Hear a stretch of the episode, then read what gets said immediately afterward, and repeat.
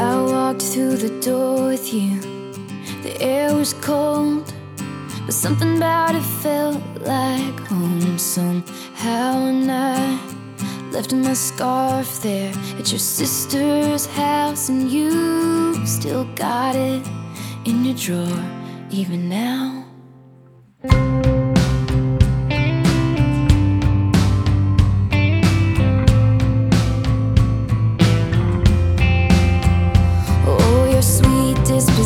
intuition.